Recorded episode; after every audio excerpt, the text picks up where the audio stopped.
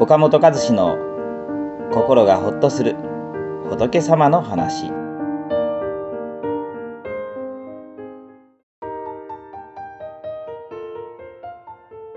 えこんにちは。岡本です。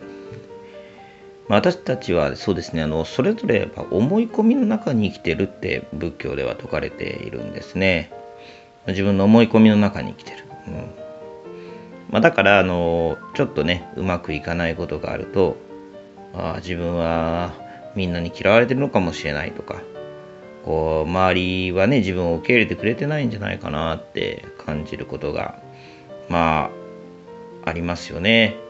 まあ、疑心暗鬼にねちょっとなるとやっぱこう周りをなんかこう信じられなくなってしまうということもあります。うん、だけどねそれはあのまあ思い込みの場合が非常に多いわけですからだからちょっとねこの働きかけをしてみるだけで自分の思い込みが解けてこの自分が思ってる以上にね、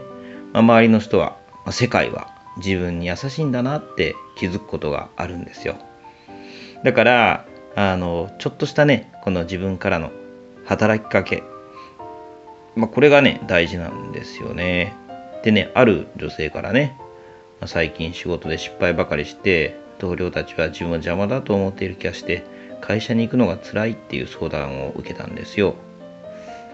でそのお話を聞いて実際にねあなたのことをみんな邪魔だって言ってるんですか？って聞くといやーそういうことはないんですけれどなんとなくって思うんです、まあ、このなんとなくそう思うってことは結構ありますよね。うん。まあ確かにね。この仕事で失敗して迷惑かけたんならその時は厳しいこと言われるかもしれませんけどそれはその時だけですよ、まあ、例えば職場の人はね休みの日でもあなたのことを邪魔に思ってるでしょうか。さすがに休みの日まではそんなことは思っていないと思います。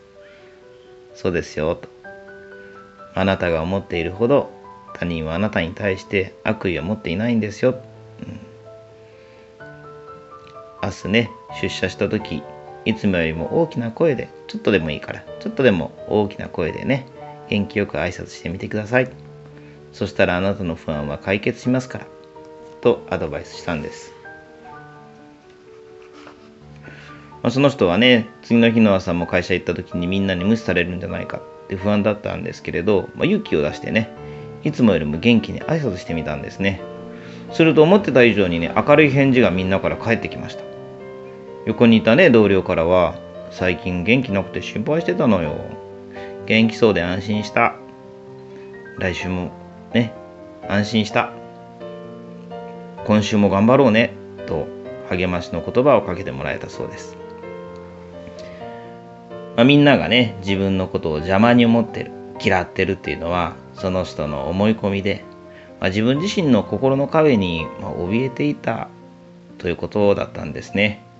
まあ、その日からね、その、えー、女の人は元気な気持ちで会社に行くことができるようになりました。まあ、これは私たちもね、苦しい時、誰も自分のこと分かってくれないし、必要ともされていないと心閉ざして、自分の殻に閉じこもってしまうことがあります。まあ、私もあります。うん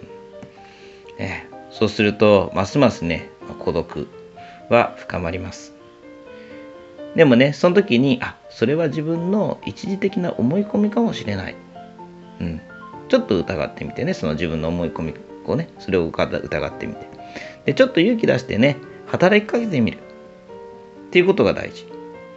するとね、案外その思い込みってね、解けるもんなんですね。まあ、誰かに悩みを聞いてもらうとかね、相談に乗ってもらうのもいいと思います。まあ、私なんか Facebook とかやってますけどね、SNS に自分の感じたこと投稿してみると、まあ、意外とコメントもらえたりとかね、うん、あ、すると、結構ちゃんと自分のことをね、このいい形で見てくれてるんだなと、そういう人もあるんだなと、こう気づくと、やっぱこう周りへの見方が変わりね、そして世界への見え方が変わってくるんですね。だからね、ちょっとこうね、落ち込んだ時はね、それは自分は思い込みかなと思って、一歩ちょっとでいいですから少し周りに働きかけてみるということが大事ですね。ではまた。